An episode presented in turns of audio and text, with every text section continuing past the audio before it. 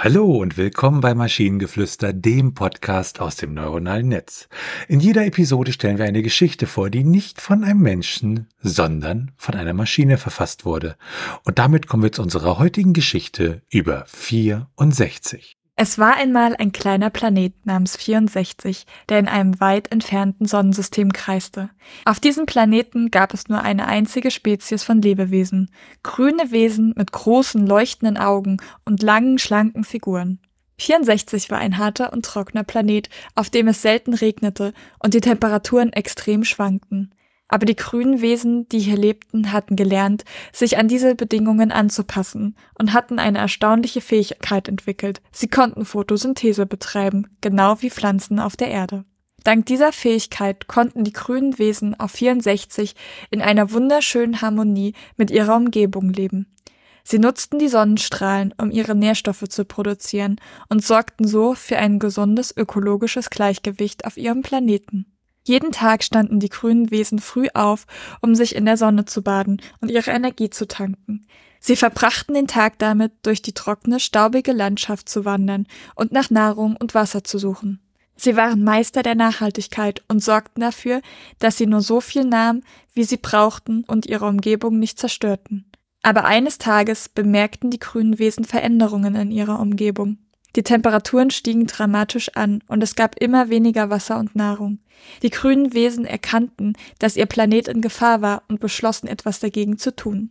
Sie trafen sich in den Schatten eines großen Baumes und berieten darüber, was sie tun könnten, um ihre Heimat zu retten. Nach vielen Diskussionen kamen sie zu dem Schluss, dass sie ihre Fähigkeit zur Photosynthese noch besser nutzen könnten, um ihre Umgebung zu revitalisieren. Sie begannen Samen zu sammeln und pflanzten sie in den staubigen Boden unter Verwendung ihrer eigenen Nährstoffe, um sie zu ermutigen zu wachsen. Sie buddelten kleine Kanäle, um das wenige Wasser, das noch vorhanden war, effektiv zu nutzen. Und sie taten alles, was sie konnten, um sicherzustellen, dass sie ihre Umgebung nicht weiter belasteten.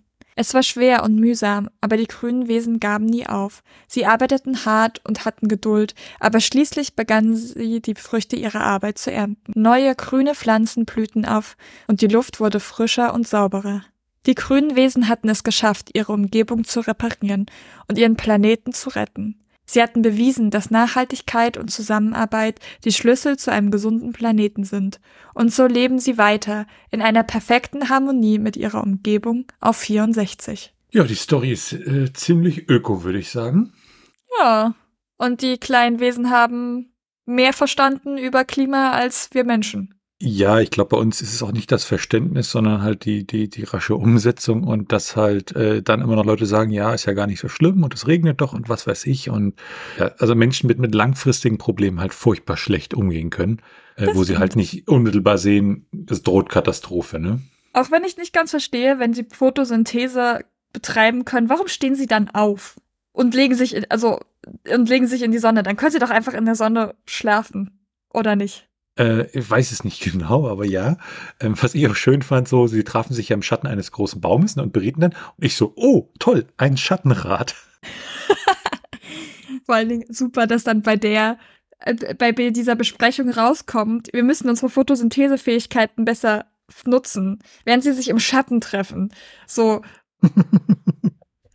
ja, ähm, ich kann auch noch ein bisschen unnützes Wissen äh, hier zu der Geschichte beisteuern. Immer. Ähm, es gibt ein Tier, was Photosynthese betreibt. Das ist eine Meeresschnecke. Äh, die hört auf den wunderschönen lateinischen Namen Elysia chlorotica. Und äh, die, die isst so lange Algen und, und nimmt aus diesen Algen die Chloroplasten und macht damit dann Photosynthese. ist total verrückt Super. und schön. Und äh, ja, es ist, also habt da wieder was völlig Unnützes gelernt an dieser Stelle. Hm, ja. Und wenn ihr Ideen oder Stichwörter habt für eine Geschichte aus der Maschine, zum Beispiel über die Fetische der anderen, dann schreibt uns eure Ideen per E-Mail an info.tnsh.net oder über das Kontaktformular auf der Webseite. Bis zur nächsten Episode von Maschinengeflüster. Bye bye. Tschüssi.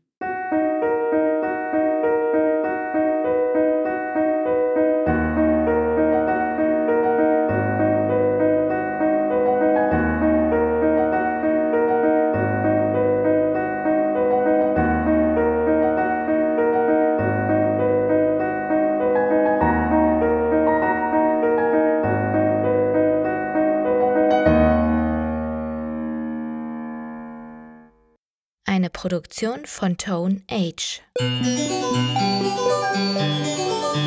T1H.net